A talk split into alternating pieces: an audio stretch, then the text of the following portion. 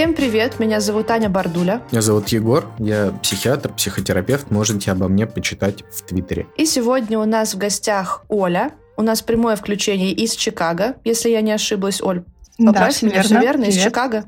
Из Чикаго. Оля сегодня вообще пришла приболевшая, но при этом она согласилась. Она живет на другом континенте, ей было очень тяжело, но она вот с нами сегодня пишется, поэтому пришлите ей какие-нибудь слова типа «Оля, ты молодец», «Оля, выздоравливай» и прочие-прочие моменты. Я думаю, что ей будет приятно. Оль, расскажи о себе. Кто ты, что ты, где ты? Нравится ли тебе в Чикаго? Меня зовут Оля. Э, В Твиттере я э, Фасоль. На данный момент мое количество подписчиков составляет немного больше 63 тысяч. Я в Чикаго. Чикаго мне нравится сравнительно с другими странами, где я жила ранее.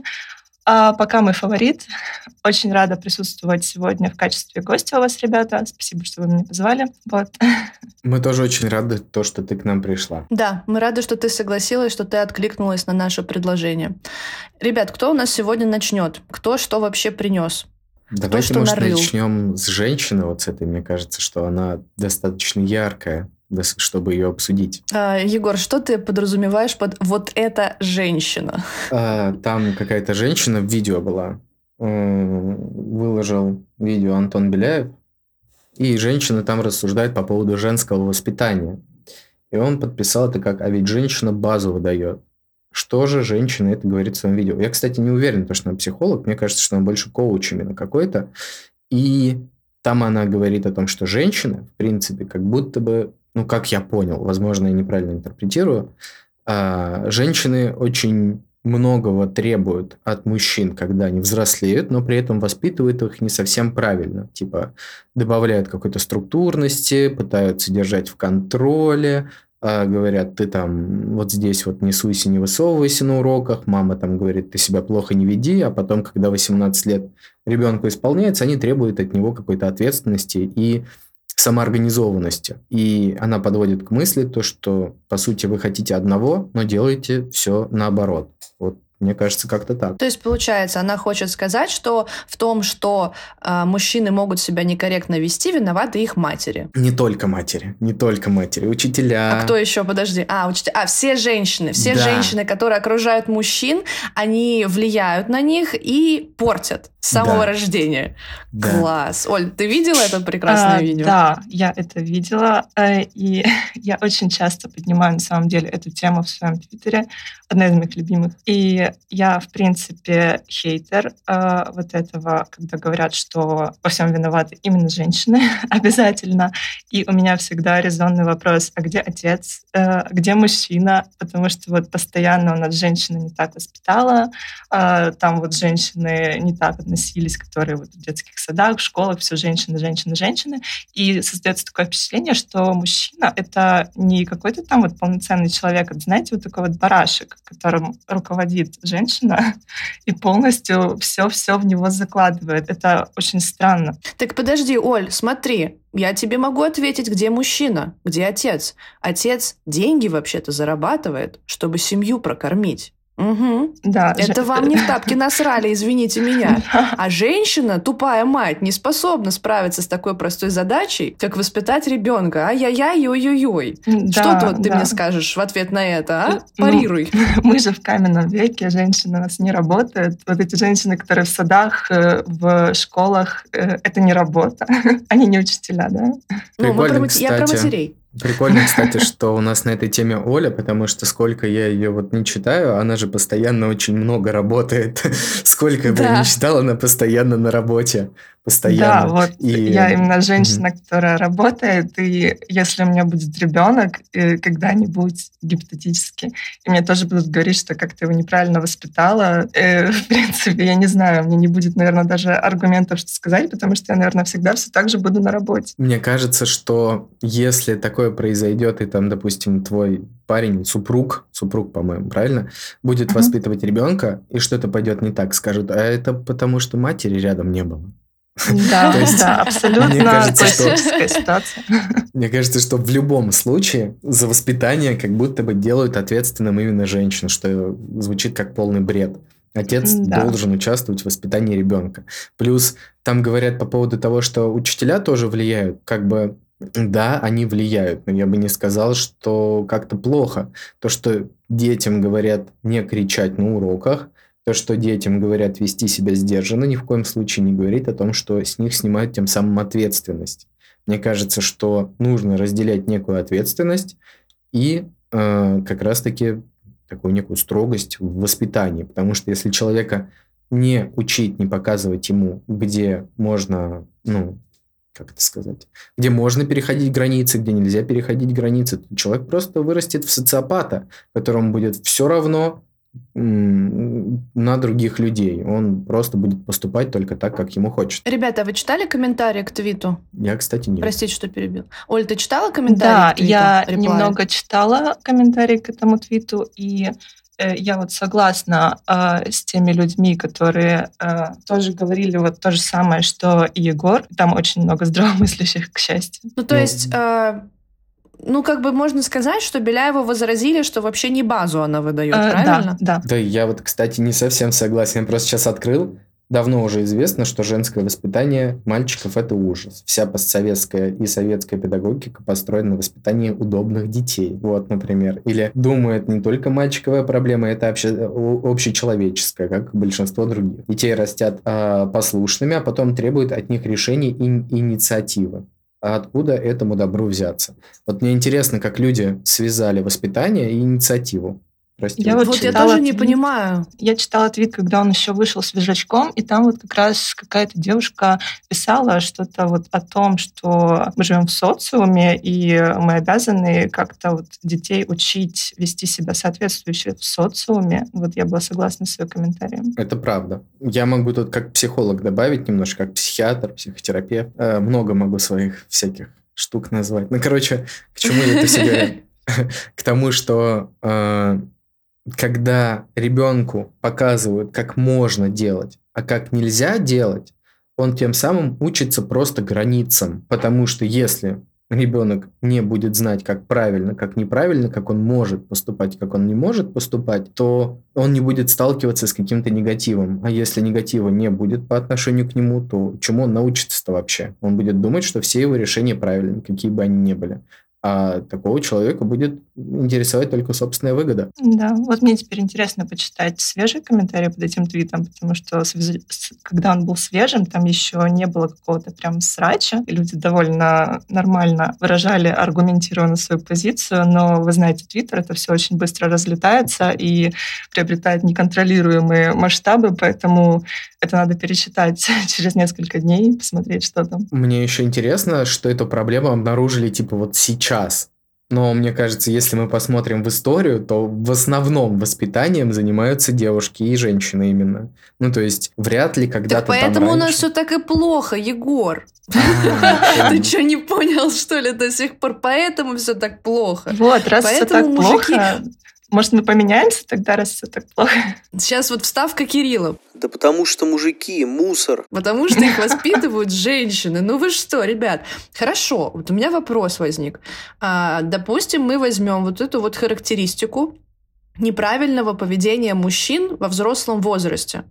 Там безинициативность, что там еще? В основном безинициативность именно. То есть, типа, mm-hmm. мужчины сами не принимают решения, ну, как аморфные такие, как амебы, знаешь, то есть не берут на себя ответственность, они инициативны и прочий момент. Мы с вами втроем решили, что эта женщина не права, и все это неправда. А откуда тогда берется вот эта вот повальная мужская безинициативность? Как вы думаете? И это, я, я, знаете, я задаю так вопрос, как будто бы я знаю на него ответ, но на самом деле нет. Мне правда интересно, а откуда тогда? Если не женщины, то кто? А я знаю, нет. Женщины тут при чем? Женщины при чем? Мы просто немножечко в другом моменте. Мне кажется, что безинициативные парни, сейчас меня отменят, а в основном получаются в семьях, где есть гиперопекающая мать, которая очень сильно залюбливает ребенка не дает ему шагу самому сделать. А то, что ребенка ограничивают в какой-то херне, ну, извините меня, это, по-моему, нормально. Не гиперопекайте ребенка, давайте ему самому совершать ошибки, и это нормально. Потом вы можете с ним поговорить, обсудить, даже если хотите, можете наказать, но не строго, наверное. Строго наказывать не надо. Я еще сторонник Оль. того, что э, не все э, в характере человека закладывается именно в семье. Опять-таки, мы живем в социуме, поэтому какие-то манеры поведения, какие-то э, вот, э, свои мысли, э, взгляды человек все-таки формирует, находясь в социуме, то есть та же школа, друзья, все что угодно. Поэтому не только вина семьи лежит в таком случае. Это правда. Мы это живем правда. в патриархальном важно... мире, и все-таки, да, мужчины черпают все это не только из семьи, а из того, как в целом устроен мир. Важно понимать, что, да, это такая мультифакторная проблема, и человек может с ней столкнуться в любом возрасте. То есть, может быть, у него не гиперопекающая мать, а он пришел в школу и просто не мог дать отпор своим одноклассникам, да, которые его булили, ребенка. И после этого он такой, ну хорошо, я не буду сам ничего решать, я буду где-нибудь в тени, и зачем мне брать ответственность, если она наказуема? Такое может а быть. А если будет, а если будет гиперопекающий отец, Егор, то что? Ну, если он будет в связке с гиперопекающей мамой, то ничего хорошего от этого не а будет. А почему но... опять а почему опять вот хорошо? Вот смотри, ты говоришь гиперопекающая мать, снова отец не пойми где, что он там делает, мы не знаем, есть он, нет его. Я спрашиваю, что будет, если будет гиперопекающий отец? И такой, вот если с матерью в связке, а вот ну почему мы не можем отца как единицу а э, рассмотреть? ты много гиперопекающих отцов видела в своей жизни? Ну мы же гипотетически рассуждаем, мы же сейчас да. не какой-то конкретный случай обсуждаем, у нас нет конкретного человека, которого мы могли могли бы сейчас обсудить. В принципе, ситуация, где отец растит э, ребенка в одиночку, не слишком распространенная, как мне кажется, по крайней мере, в странах СНГ. Но допустим, вот допустим, эффект тот же будет или нет? Я думаю, будет еще более выраженный, но опять же, тяжело представить себе отца, который вот отец-одиночка и гиперопекает. Хотя, ну, наверное, такое может быть. Просто я сужу, наверное, по большей степени по своему воспитанию, воспитанию каких-то друзей, товарищей, за кем я наблюдал, так скажем. И ну вот у меня гиперопекающий отец максимально гиперопекающий отец, и при этом у меня гиперопекающая тоже мама, но в меньшей степени выражена. И ну, я бы не сказал, что я не инициативный. Я думаю, что просто у кого-то это выражено сильнее, и если ребенку нужно приспособиться, как вот Оля и сказала, это такая мультифакторная штука, и можно подстроиться под эти события.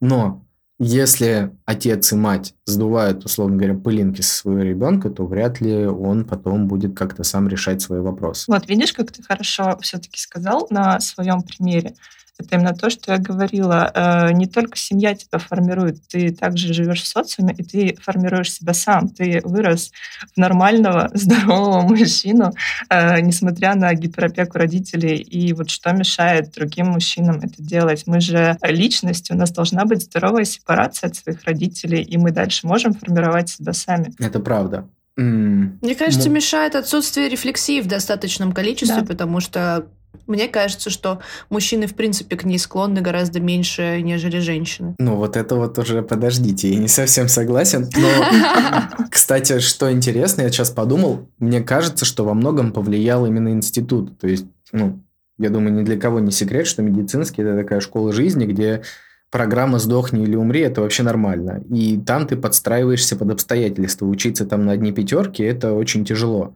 Поэтому тебе приходится брать ответственность на себя, тебе приходится как-то подстраиваться под обстоятельства, и, возможно, вот это меня еще воспитало.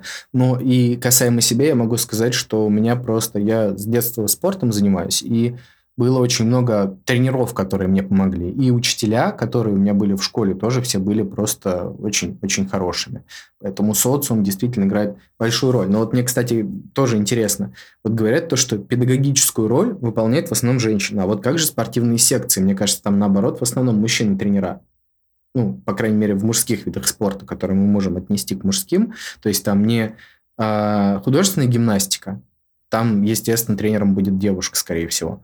А не, вот хоккей я ходил, да, дзюдо я ходил. У нас, естественно, мужчины были тренера. Хотя на дзюдо, кстати, и женщина тоже была. Но в основном мужчины. Вот неужели они не могут как-то повлиять на воспитание? Ну, на меня они повлияли отрицательно. Мне везло вот как-то на физруков мужчин и в школе, и в медицинском колледже. И это совершенно отрицательный мой опыт, к сожалению, особенно в медицинском колледже. Физкультура у нас была вот программа «Сдохни или умри», честно. И поэтому я как-то, не знаю, очень отрицательно отношусь к этому. Но, может быть, этим мужчинам просто не хватало каких-то педагогических способностей, образования или чего-то еще, но вот когда мне попадалась женщина вот в средней школе, э, она как-то вот все-таки гораздо лучше и комфортнее преподавала. Но это только мой опыт, опять-таки. А еще, мне кажется, тут играет место стереотипность некая, потому что, мне кажется, сейчас многие мужчины участвуют э, в воспитании детей, просто их гиперопекающее поведение немножечко на другие моменты рассчитано. Вот у меня, допустим, для отца было важно, чтобы я там какие-то соревнования выигрывал, чтобы я в школе был, там, ну, то есть, чтобы меня никто не трогал, никакие задиры, ничего, поэтому учил меня драться, еще что-то. И еще у мужчин есть одна черта, которая редко встречается у женщин, это токсичное воспитание. То есть мужчина более токсично, мне кажется, подходит к воспитанию сыновей, Именно. А вот женщины, наоборот, как будто бы токсично воспитывают дочерей. Да, и в этом с тобой согласна. Я, да, была воспитана в достаточно токсичных условиях, поэтому под этими словами я точно могу подписаться. И не первый раз, кстати, а, об этом говорю.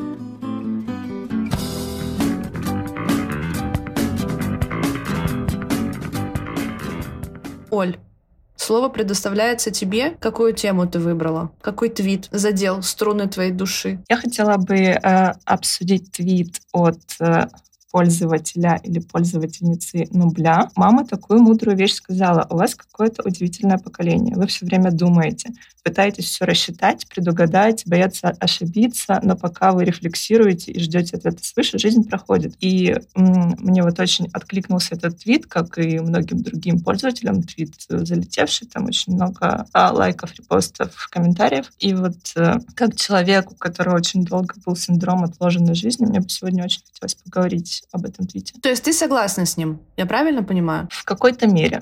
Ну, то есть э, здесь есть что обсуждать. У меня, кстати, тоже есть синдром отложенной жизни, поэтому я отчасти тебя понимаю. А, давайте тогда действительно подумаем насчет него, насчет этого твита. И с чего хочется начать? Действительно ли молодежь как-то больше думает? Ну, как молодежь. А можем ли мы себя вообще к молодежи относить? Вот мне какой вопрос мы возник. кто? Кто я? Я не знаю. Ментально я, конечно, уже старый дед, но все-таки надо э, делать какой-то акцент на своем возрасте. И по возрасту я пока еще не дед, поэтому я стараюсь относиться к молодежи. Просто мне-то 28, и я такой, ну, я молодой. Ну, и при этом 27. я сравниваю. Вот, а я сравниваю себя с какими-то, знаете, Э, людьми помладше, например, с младшим братом, ну, я бы не сказал, что он много думает. я бы не сказал, что вот следующее поколение как-то много рефлексирует, думает и так далее. Мне кажется, что проблема намного глубже, и в основном это идет от как раз-таки воспитания, которое было у людей, рожденных в 80-х, там, 83 или там 70 какой-то год. Наверное, 70-е и 80-е. Когда люди начали воплощать какие-то свои идеалы в детях.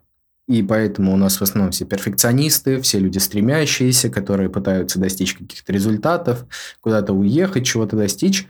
И, ну, естественно, мы не хотим останавливаться на чем-то. Я уже много раз рассказывал про такую историю, что м- наше поколение не очень хорошо умеет обращаться с деньгами. И в чем конкретно? В том, что у нас нет какой-то зоны, на которой мы можем остановиться. Будем зарабатывать мы 100 тысяч, нам будет казаться, ну, 100 ну, это да. пойдет. А потом проходит месяц, потом проходит месяц, и мы такие, м-м, 100 мало, надо 200. И это как будто бы игра в какую-то в царь горы в которой ты никогда не победишь. Сколько бы ты ни зарабатывал, тебе будет хотеться больше и больше и больше и больше. И вот мы все в этом вязнем, и как будто бы у многих есть синдром отложенной жизни. Вот, кстати, Оля сказала, что у нее есть синдром отложенной жизни. Я сказал, Аня, у тебя он есть? Мне кажется, что мне было бы хорошо, мне было бы лучше, если бы у меня был синдром отложенной жизни, потому что вот я реально не умею обращаться с деньгами, и, во-первых, мне всегда мало, вне зависимости от того, сколько я зарабатываю, мне сколько не дай, я все потрачу. Я финансово не то чтобы неграмотный, я финансово безответственный человек, потому что, ну, после того, как я с дипломом сфотографировалась для этого выпуска экономического факультета, называть себя финансово неграмотным человеком, это, ну, не буду так делать. Знаю я, как работают деньги, знаю я, как работает вообще все, э, как работает экономика, но я, возможно, так себя веду не потому, что я из какого-то там поколения неправильно, а потому, что у меня есть ДВГ. Потому что для людей с СДВГ вот эти вот импульсивные покупки, вот это вот неумение и нежелание считать деньги, оно очень свойственно. И я не могу сказать, что... Я вот... Вы говорите про какую-то отложенную жизнь, а я не знаю, что это. То есть я не понимаю этот твит, Абсолютно. То есть я, может быть, и согласна с тем, что наше поколение постоянно думает, но мне не кажется, что мы пытаемся все рассчитать и предугадать и боимся ошибиться. Я, конечно, тоже боюсь ошибиться, но я такая, ну попробую сделать вот так, а потом попробую сделать вот так. Ну то есть страх есть, но, как говорила великая Дарья Зарыковская, если боишься, делай испуганно. Вот я примерно такого придерживаюсь. Вы мне можете объяснить, Оль, что такое отложенная жизнь? Вот у тебя она вообще как проявляется? Это что? Да, сейчас я объясню. Я приносила эту тему в свою психотерапию. У меня синдром отложенной жизни шел из моей семьи, а конкретнее через обиду на моих родителей, потому что я долго была обижена на свою семью, что они вот так вот безответственно привели меня в этот мир, не имея за душой особо ничего, и в итоге они там не обеспечили мне никакое образование, не подарили квартиру, там, как вот было у моих одногодок, не устроили на какую-то работу. Ну, то есть я, меня просто выпнули во взрослую жизнь, как слепого какого-то котенка, и мне было очень долго за это обидно. И у меня постоянно была мысль о том, что вот я в будущем хотела бы ребенка, и мне постоянно страшно поступить с ним вот так так же, чтобы у него была такая же жизнь, как у меня. И у меня вот постоянно э, желание э, реализоваться во всем. Мне нужно больше и больше денег, чтобы мой будущий ребенок был образованным, чтобы мой будущий ребенок имел там свое жилье, э, имел хобби, имел возможность там переехать, куда ему захочется. Вот вообще все. И поэтому я бесконечно работаю, работаю, работаю. Мне уже скоро 30 лет этого ребенка. Даже в планах, естественно, нет, потому что это всегда недостаточно. Я всегда откладываю и когда я говорила об этом психотерапии, а, мне мой врач посоветовал отойти именно от этой мысли и начинать делать какие-то мелкие вещи именно в своей жизни, которые я откладываю. И тогда вот был эксперимент. А, я тоже вечно работаю, работаю, работаю, и у меня как бы не было никакой жизни. Я не ездила ни в какие отпуска, я не ходила там ни в какие заведения, не посещала там особо музеи, галереи, все, что я, в принципе, люблю но я не ходила, потому что я всегда бесконечно работала. И в тот момент э, я просто позвонила своей подруге, и мы решили полететь в отпуск. Вот просто прямо сейчас, не думая. Мы покупаем билеты, мы бронируем отель, и мы летим в отпуск. И мы это сделали. У меня какое-то будоражащее было э, ощущение внутри, что я просто вот вырываюсь из этого синдрома отложенной жизни, я не откладываю отпуск, который я там когда-то полечу, когда у меня будет больше денег, а вот я делаю это сейчас — это было, был какой-то очень страшный experience немного для меня. Но когда это произошло, это оказалось настолько легко, настолько хорошо, как будто я вот у себя в голове это слишком надраматизировала, а на самом деле жизнь легче. Я тогда просто из отпуска перезвонила психотерапевту, говорю, слушай, очень классно, спасибо. Мне нравится так жить, когда ты не откладываешь вообще всю свою жизнь на потом. Это, ну, супер. И, конечно, я еще не вышла из этого состояния полностью. У меня все еще работаем на что-то, гипотетически копим. Наверное, на гроб, я не знаю, на что я пытаюсь накопить иногда, если честно.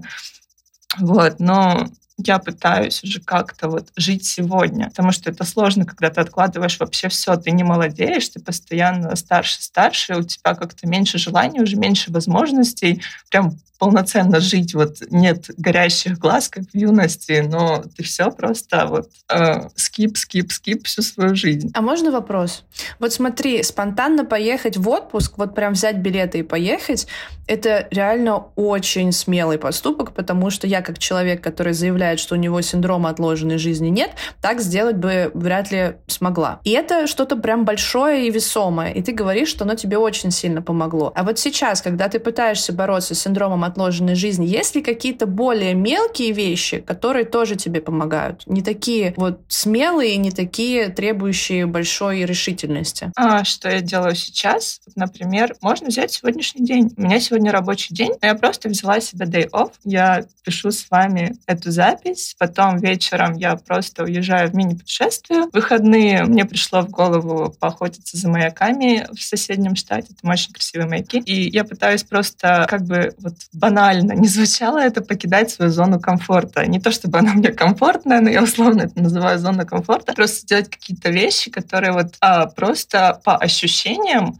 я могу назвать жизнь. Вот любые мелкие. Иногда я просто хожу там в какую-то галерею или посещаю какие-то музеи, места интересные. Просто вот резко, сделать это резко, проснуться утром, там, в субботу, воскресенье и решить, что я не хочу там лежать в кровати, рефлексировать или делать какие-то дела по дому, мне нужно вот что-то сделать, чтобы почувствовать себя живой. Так зона комфорта не про комфорт в привычном понимании на да, самом-то деле, да, поэтому ты совершенно случае, спокойно да. можешь называть это зоной комфорта. А ты не испытываешь вину, когда ты делаешь что-то вот настолько для себя непривычное? Нет ли у тебя фоном вот этой вот мысли, что, блин, я бы сейчас могла заработать еще денег, чтобы их потом отложить, чтобы у меня было еще больше отложенных денег. Но вместо этого я иду по какой-то галерее, смотрю на картины, блин, блин, блин, блин, блин. Да, конечно, есть. Естественно, есть. Я стараюсь с этим бороться, потому что я оглядываюсь на свое прошлое и понимаю, что у меня будет еще там сотни точно таких же совершенно обычных рабочих дней. И э, как бы вот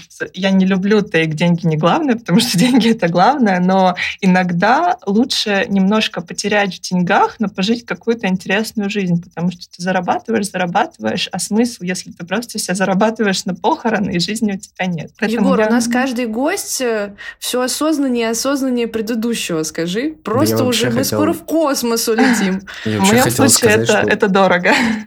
Это просто дорого. Я хотел сказать, что Оля большая молодец. И психотерапевт или психолог твой тоже большой-большой молодец. Вы действительно очень важную проблему подняли и пытаетесь ее решить. Я, кстати, могу сказать, как у меня ощущается синдром отложенной жизни, ну, на таких более мелких, наверное, примерах. Допустим, э, я, ну, чтобы люди понимали, синдром отложенной жизни – это когда ты живешь планами на будущее. То есть, когда ты планируешь что-то на день, на два, на неделю вперед и так далее. То есть, ты, по сути, сегодняшний день не проживаешь. Ну, допустим, у нас э, с женой сейчас такая идея фикс купить машину. И все мои мысли э, направлены только на машину. Я такой, надо посмотреть машины, надо, там, я не знаю, заработать на машину машину. Вот тут я лучше так вот деньги чем не ты потрачу. занимаешься, когда не отвечаешь мне сутками. Я поняла. Нет, нет.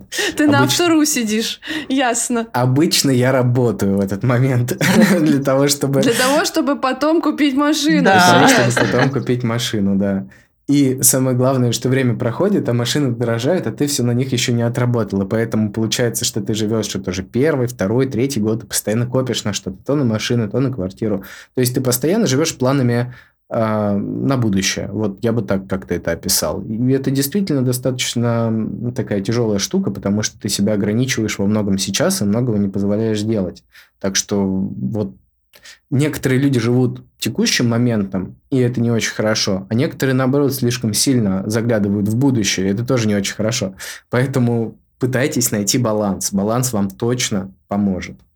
Вот, вот я человек с твоей проблемой. Э, я попала в город, где ты не можешь жить без машины. И я всю жизнь откладывала научиться вождению. Я тоже пишу об этом часто в Твиттер, потому что я очень боюсь водить. И вот я просто... Это дошло до того, что я попала в очень плохую ситуацию, когда мне надо прям переступать через свой страх. Мы резко купили машину, и я резко просто начала водить. И это стоило мне очень много нервов, очень много слез. А, ну, потому что, во-первых, мы работаем на машину. Во-вторых, я делаю то, что для меня очень страшно и дискомфортно, поэтому лучше такие вещи не откладывать. Будет дороже. Слушай, Оль, ну ты, ну ты явно человек, который видит цели, не видит препятствий, как бы ни было тяжело, потому что вот я сколько не слушаю, ты говоришь, было тяжело, но я это сделала. И каждый раз ты говоришь, что мне было так трудно, но все равно истории заканчиваются тем, что ты себя переборола. Это очень круто. Мне помогает в этом всем именно Твиттер. Если честно, помогает Твиттер, потому что все негативные эмоции, все, все нытье идет туда. Я как бы пошла там, поплакала, и в жизни тоже поплакала, но все-таки ну, сделала, потому что по факту не то, чтобы у меня есть выбор не сделать. Я думаю, что многие могут прислушаться и сделать для себя выводы, как можно использовать Твиттер. Сливайте туда негатив и да. живите настоящим днем. А что-то хорошее есть? Аня вообще сейчас не согласится с нами, потому что у нее политика только хорошая хорошее писать в Твиттер, потому что плохого и так много. Но на самом деле делайте так, как вам комфортно. Каждый а вы читали найдет. реплаи? Нет, я, да. кстати, не читал. Никто не читал реплаи? Мы не подготовились, да? Опять нам напишут в комментариях, что мы не подготовились, ребята. Ай-яй-яй. Э, я не думаю, что там какие-то неожиданные реплаи. Мне кажется, эта тема не в первый раз поднимается в Твиттере, поэтому там, в принципе, ничего такого необычного. Я хотел сказать, во-первых, фан-факт, то есть как проще всего перебороть страх водить. Надо сесть в машину и попасть в какое-то маленькое ДТП. Тогда страх водить о, обычно нет. начинает пропадать. Но только после те- психотерапии. Если просто попасть, то человек скажет, я вообще не буду садиться за эту машину. А вот если подготовиться, так, хорошенечко, а потом во время какого-нибудь поведенческого эксперимента врезаться в другую машину, ну так слегка, чисто бампер помять, тогда человека начинают пропадать страхи. Вот. Вот примерно И, это мне а, говорит. Да-да. Да. И еще я Вот хотел примерно сказать, что как- Ой. Ну, говори, я говори. хотел сказать, что когда Оля сказала, что она поедет то ли смотреть маяки, то ли фотографировать маяки, маяки. мне послышалось маньяки. И я себе представил, как Оля бегает, фотографирует маньяков по Чикаго. Представьте себе От, эту ме- от картинку. меня можно ожидать все что угодно, на самом деле. А вот по поводу машины, мне похожий совет сейчас дает моя начальница, потому что и я, и она, мы любители именно больших машин, в которую вот все влезает, весь хлам, все покупки, в которые можно сложить все. И у нас вот тоже большая машина, и это моя проблема, что я не чувствую габариты. Она говорит, это окей, просто начни, поцарапаешься пару раз, где-то врежешься пару раз, ничего страшного, будет нормально, потом будет нормально. Так и есть, так и есть. В общем, синдром отложенной жизни – это отстой, не надо так делать. Позавидуем Ане, у которой нет синдрома. А я думаю, Ане не надо завидовать. Она, видишь, не особо рада тому, что у нее нет синдрома отложенной жизни. Она не понимает своего Слушайте, счастья. у меня, у меня часть он есть. Вот когда Егор начал рассказывать, что это, и начал говорить, что ты живешь планами, у меня есть такой прикольчик, что иногда какие-то события, которые должны произойти в будущем, будоражат меня гораздо сильнее, чем те, что происходят на данный момент. Но у меня, как правило, нет такого, что я жертвую чем-то сейчас для того, чтобы было лучше в будущем. То есть я какой-то вот... Баланс как меня назвать-то вообще? Да какой-то баланс. Я спускаю все деньги просто, потому что я так захотела. И потом сижу и смотрю на свою карту банковскую и думаю, о, класс, мне завтра нужно там платить за что-то много денег. Я такая, ну, Но в моменте тебе хорошо. вот, понимаете, мне реально иногда бывает слишком важно, чтобы мне было хорошо в моменте, и я не думаю о том, какие последствия это за собой потянет. И почти всегда это связано с деньгами, либо со временем.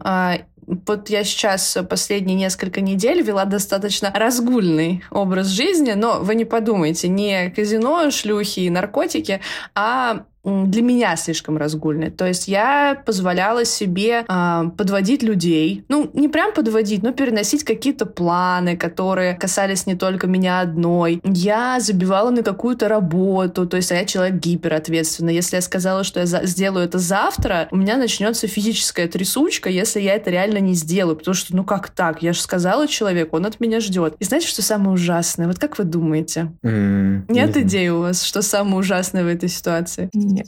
Я попробовала попроебываться, увидела, что жизнь из-за этого не рушится, и мне понравилось. И Так теперь я хорошо. позволяю себе, и я теперь позволяю себе это делать, потому что, ну, гиперответственность это такая вещь. Не очень хороший, Я- согласен. Ну да, просто меня очень сильно раздражали люди, которые вели себя так, как я вела себя последние несколько недель, а потом я поняла, что, наверное, в большинстве своем люди именно такие что они склонны чаще выбирать себя, чем других, выбирать свои дела, а а не дела других людей, даже если вы как-то завязаны в них вместе. И это нормально. И можно просто договориться. И знаете, это еще мне немножечко помогло, наверное, чуть менее близко к сердцу все принимать. Еще важно понимать, что некоторые люди могут проебываться, потому что... У них СДВГ. СДВГ. О, Аня, да, у нас, кажется, с причина. тобой когда-то был срач на эту тему в Твиттере, где меня и тебя отменяли за то, что мы там набомбили на людей. Да, Вот, да, это вообще великая плохо. история. Да-да-да, там был, там был полный трэш. Э, Оля написала, что она очень не любит безответственных людей, которые вечно опаздывают, все забывают, все теряют и так далее. И я ей сказала, что я с ней абсолютно согласна, с ними невозможно иметь дело. Я их называю проебищными. Это реально, это был такой большой срач, что я дословно помню, что я там писала. И в итоге сначала начали отменять Олю, а потом начали отменять меня, потому что Оля дополнила э, свой тред твитами о том, что, ребята, я не говорю про нейроотличных людей, я не говорю про тех, у кого диагнозы, я говорю про тех, кто просто не ставит других ни во что, кто невоспитанный, э, кому на всех насрать, и вот я только про этих людей, пожалуйста, не приписывайте мне, э, господи, э, не иблизм, а что же это тогда? Что же это тогда? Короче, не говорите мне, что я нетолерантная, потому что не это вообще имелось в виду. Что происходит дальше? Мой э, реплай почему-то отобразился на скрине у девушки не под тем твитом, а там, где Оля только начинает рассказывать про диагнозы. И получается скриншот, где я под э, рассказом Оли об нейроотличных людях пишу, что они проебищные. Это скриншотится и разносится по всему Твиттеру. И именно за это меня и отменили, потому что я пришла к девушке, которая была первоисточником. Говорю, пожалуйста, открой по ссылке и посмотри, куда я это написала. Это не относилось к людям с диагнозами. И она мне, знаете, что на это ответила? У меня в Твиттере так отображается, ничего не могу, типа, поделать. Хм. Сорян. Отменить. Ничего не удалила. То есть я прям помню, что это, наверное, был один из самых первых и один из больш... самых больших срачей с моим участием, после которого меня добавили в бан несколько сотен человек. Ничего себе. Были времена, да. Они тогда не знали, что я с ними вместе, так что, ну, ничего страшного, бывает. Но да, срач был, конечно, эпичный. Кстати, вот что я хотел еще добавить то, что те советы, которые мы говорили в прошлый раз, подойдут и тут. Если у вас синдром отложенной жизни, постарайтесь быть более осознанными. Ну, именно там применяйте то, что есть в направлении mindfulness. В предыдущем выпуске вы можете послушать, что конкретно, там вот эти осознанные прогулки, посмотрите фильм «Красота по-американски». Мне кажется, в прошлом выпуске это было. В общем, попробуйте применить то, что мы говорили заранее. И, скорее всего, вы от этого будете потихонечку избавляться, потому что начнете замечать красоту в обыденных вещах в том числе. Вот, я давно практикую осознанные прогулки. В прошлом выпуске я услышала, что ты об этом говорила. И такая, о, вау, так это работает. Да, это очень классная штука. Оль, поделись впечатлениями. Тебе нравятся вот это вот осознанные прогулки? Да, очень, потому что я такой человек, знаете, я склонна к гиперфиксациям, и когда у меня случаются какие-то неприятные ситуации там на работе, меня, к сожалению, очень неприятно, очень много неприятных неприятных ситуаций на работе, я очень сильно на этом фиксируюсь, и мне помогает просто вот отключиться от всех соцсетей, не принимать никакие, никакие вообще звонки. Я себе ставлю таймер на один час и просто иду в наушниках в рандомном направлении и фиксирую свое внимание вот на том, что сейчас деревья желтеют или что там дорогу наконец ремонтируют на том участке, где была яма или еще что-нибудь. Ну, то есть думаю о каких-то левых вещах, которые меня отвлекают, или просто слушаю музыку, которая мне нравится. Вот осознанную прогулку очень хорошо подходит lo-fi. Lo-fi просто идеально ложится на настроение, я вам честно скажу.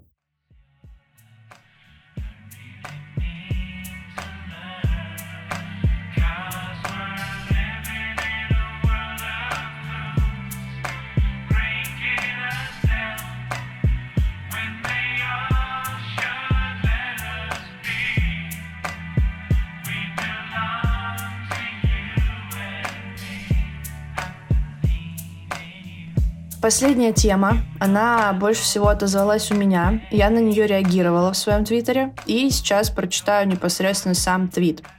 Зайчики, послушайте, если вам уже за 30 и вы еще не встретили любовь всей своей жизни, это еще не значит, что встретите. Мой комментарий был следующим. А кто установил дедлайны у жизненных событий? Скажите, пожалуйста. Потому что мне кажется, что это очень вредный тейк. Это реально тейк про то, что нужно успеть до какого-то возраста что-то сделать. И я могу на своем примере рассказать, что мне кажется, у нашего с вами поколения это ярче всего выражено в давлении наших родителей, что мы должны к какому-то возрасту обязательно обзавестись семьей, и примерно этот возраст равен тому возрасту, в котором были они, когда мы у них появились и когда они поженились поженились. Было у вас такое? Нет, у меня не было. У меня родители не поженились. Было? У меня родители поженились. Э, отцу было 19, маме 18. Вот, а у меня, получается, маме было 19, отцу 21. А встречаться они начали, когда маме было 15, а папе 17. И вот тут я перед вами в свои 27 сижу, и у меня даже отношений нет.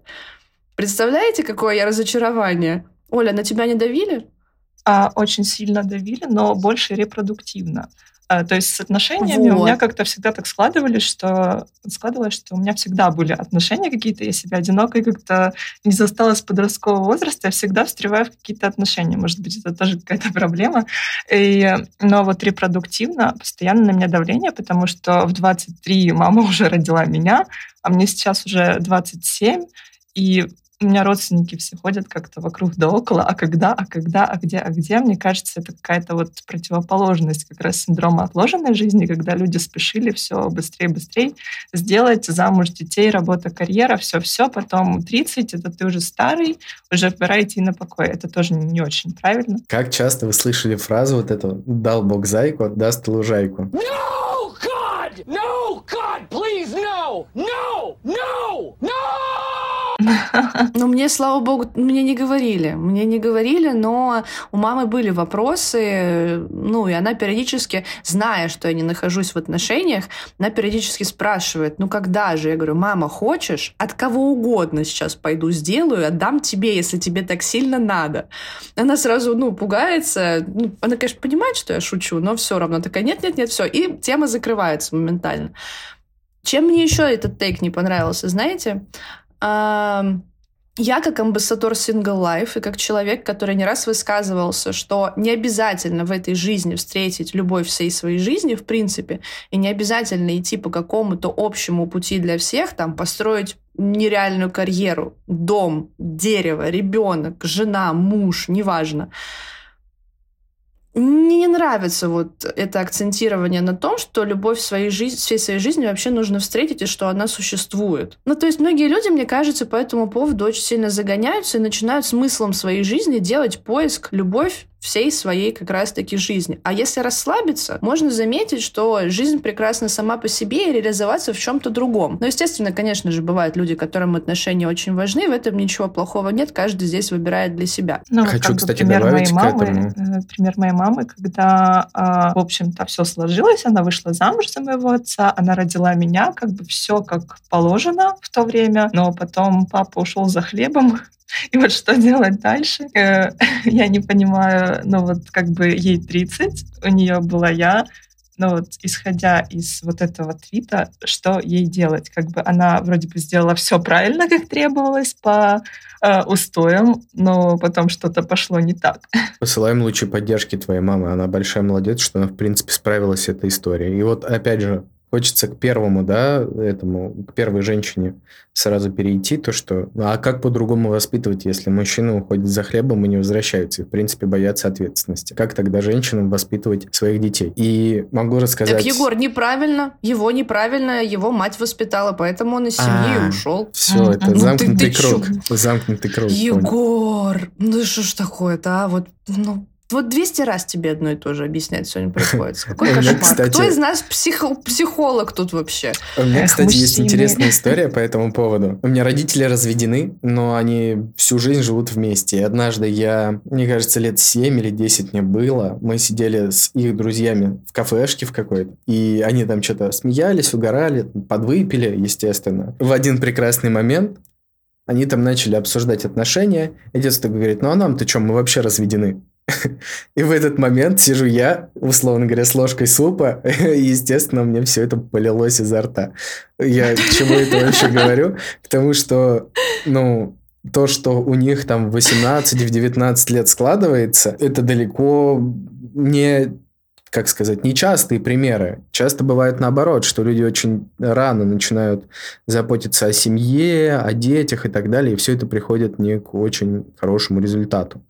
Как-то так. Вот да, я согласна с тобой, что из-за того, что люди очень спешат, условно там ставить себе какой-то срок 30 лет, вот как в этом твите, у них вот все идет, катится просто коту под хвост, потому что они не были к этому готовы. Они там женятся, рожают детей, считают, что вот они так реализовались уже в жизни, но потом все это разрушается, и они себя потом вот хоронят из-за этой своей установки, что вот 30 лет и все, конец. А если бы это воспринималось нормально, не было бы вот этого дедлайна, то, возможно, у человека было бы меньше эмоциональных потрясений. Ну, 30 лет, 30 лет ребенок и ребенок, все хорошо будет, еще что-то, какие-то отношения, если хочется либо вообще не ставятся отношения на первый план, и ну ладно, и так хорошо, так легче жить без дедлайнов 30 лет там или еще сколько-то. Это да, правда. и вы знаете, меня очень сильно удивило, что э, в квотах я практически видела только э, соглашающихся с этим тейком людей.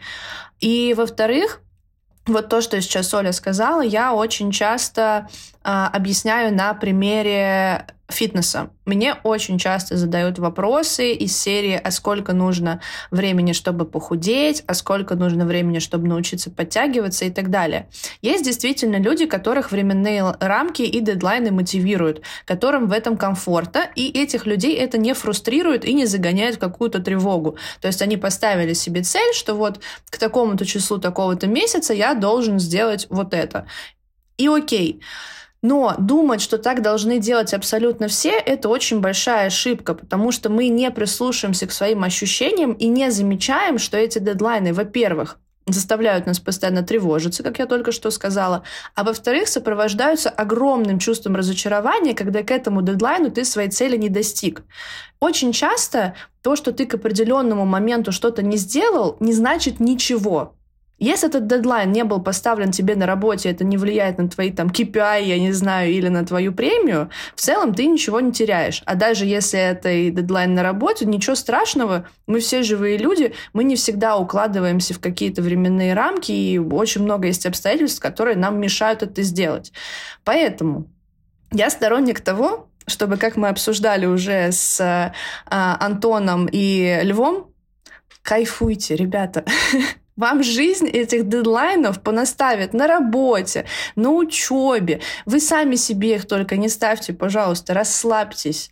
Дедлайны очень сильно вгоняют вас в какие-то рамки и заставляют, по сути, насиловать себе голову. Зачем вам это нужно? Жизнь не так сложная штука. Нужно ее упрощать, а не усложнять. Вот, кстати, хотел еще объединить две темы, связанные с дедлайном и связанные с синдромом отложенной жизни. А знаешь, какая история часто бывает у людей с синдромом отложенной жизни, Ань? Это вот mm. когда подходит день рождения, и ты вместо того, чтобы радоваться, такой, так, ну и что я успел а что сделать я сделал? к своим годам? Вот, Оля, у тебя такая ситуация с синдромом отложенной жизни бывает? То, что ты начинаешь как-то грустить в день рождения, думать о том, что ты да. что-то не успела, что-то не достигла? Да, вот, да, это ежегодная история, да. И я это тоже приносила в психотерапию, и у меня начинались вот эти рыдания, стенания, что вот мне уже столько-то лет, а у меня все еще, вот как в «Игре престолов», девочка стала никем. И мне просто психо психотерапевт в этот момент смотрит на меня и говорит, и что? Ну вот и что? Кто-то умер, случился апокалипсис. Делай то, что тебе нравится. Ну, типа, релакс, это окей. И я вот всегда в голове себя прокручиваю вот это вот, и что? Это, кстати, прикольная метафора про девочку стала никем, надо взять себя на вооружение, мне понравилось.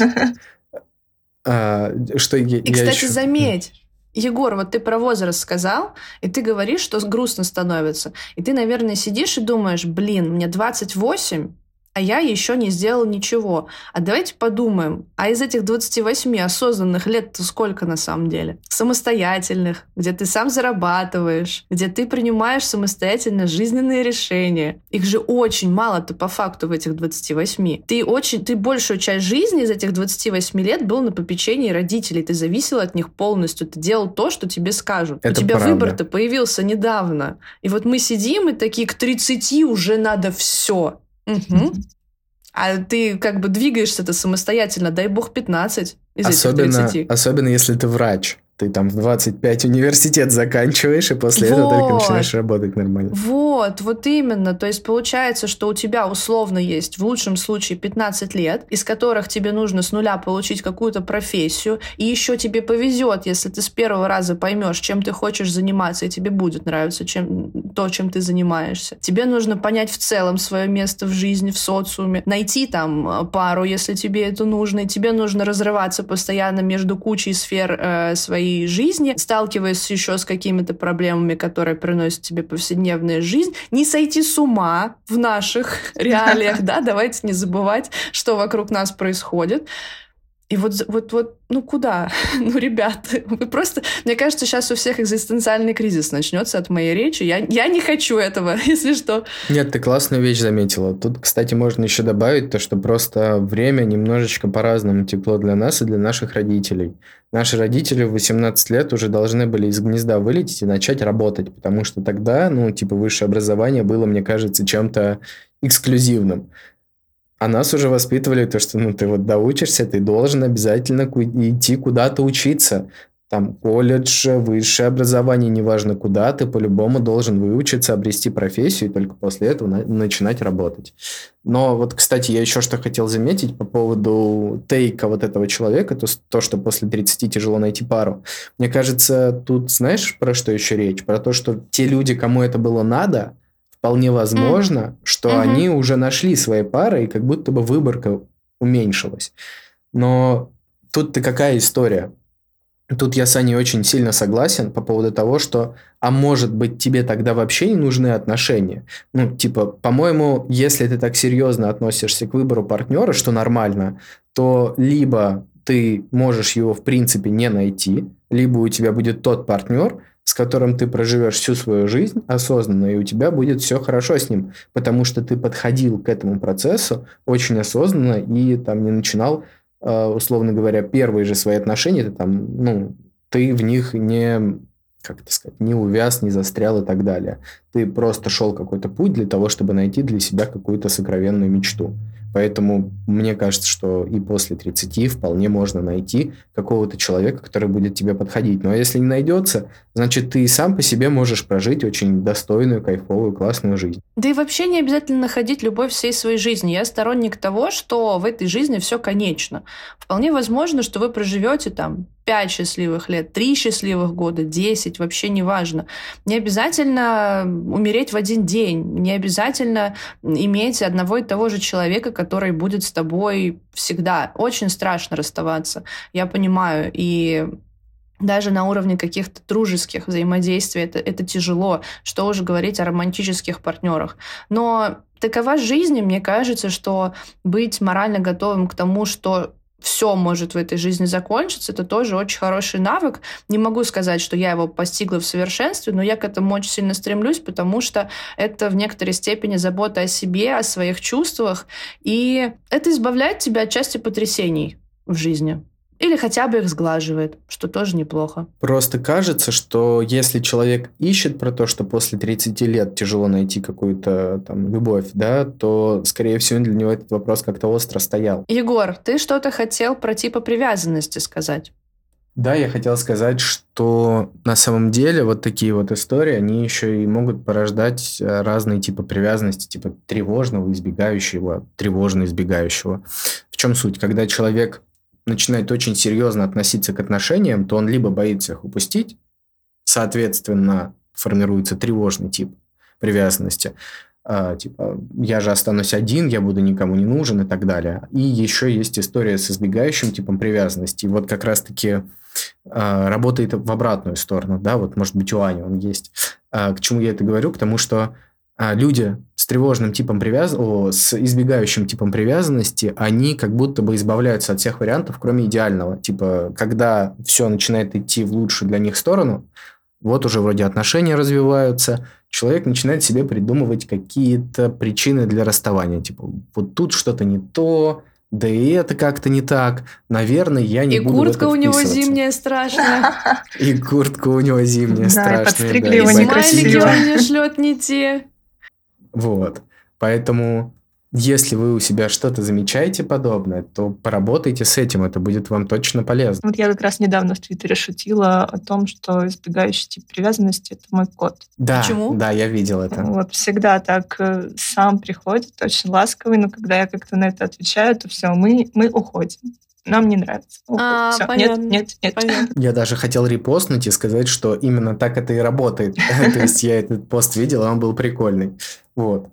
А, так, ну что, у нас есть что еще сказать по этой теме? Да, мне кажется, нет. Оль, ты mm-hmm. хочешь? Нет, обсудили все. Время, наверное, для какой-то практики тогда. Да. Максимально или, полезный Егор, пожалуйста. Или сначала спросим Олю, что, может быть, она хочет пожелать, да, посоветовать. Как обычно, ты все знаешь, ты наш самый активный слушатель из всех, кто э, был гостем на нашем подкасте. Нам это очень приятно, честно, очень приятно. Ты знаешь, сейчас я попрошу тебя что-то сказать, посоветовать, может быть, просто вкинуть какую-то фразу, какую ты угодно захочешь. А Егор поделится практикой. Вы можете самостоятельно выбрать, кто из вас будет первый. Исходя из нашего сегодняшнего обсуждения, я бы хотела, наверное, от тебя как от специалиста э, больше каких-то советов, там, может быть, практик по синдрому также отложенной жизни. Э, то есть, возможно, у тебя есть какие-то советы для слушателей, э, как в короткие сроки можно от этого немножечко помочь себе избавиться. Оль, ты же понимаешь, что после того, что ты сказала, что у тебя синдром отложенной жизни и попросила Егора поделиться какой-нибудь практикой, он тебе в чат потом напишет с вас пять тысяч. Я надеюсь, что это просто подарок за то, что я к вам пришла. Это просто подарок, да. Да, это так и есть. Так, Хорошо, давай я тогда попробую что-нибудь придумать. Ну, во-первых, про mindfulness не забываем. Да, вот Оля уже сказала, что это помогает, и ей помогает. Во-вторых, я бы посоветовал бы на самом деле рыть глубже. То есть, вероятнее всего, есть какая-то причина, почему вы откладываете свою жизнь. Вот Оля, допустим, ее нашла. Она сказала, что это как-то связано там... Не помню, кстати, вот напомни, с чем семьей, это да. связано. Ты. Вот, да, с семьей это было связано.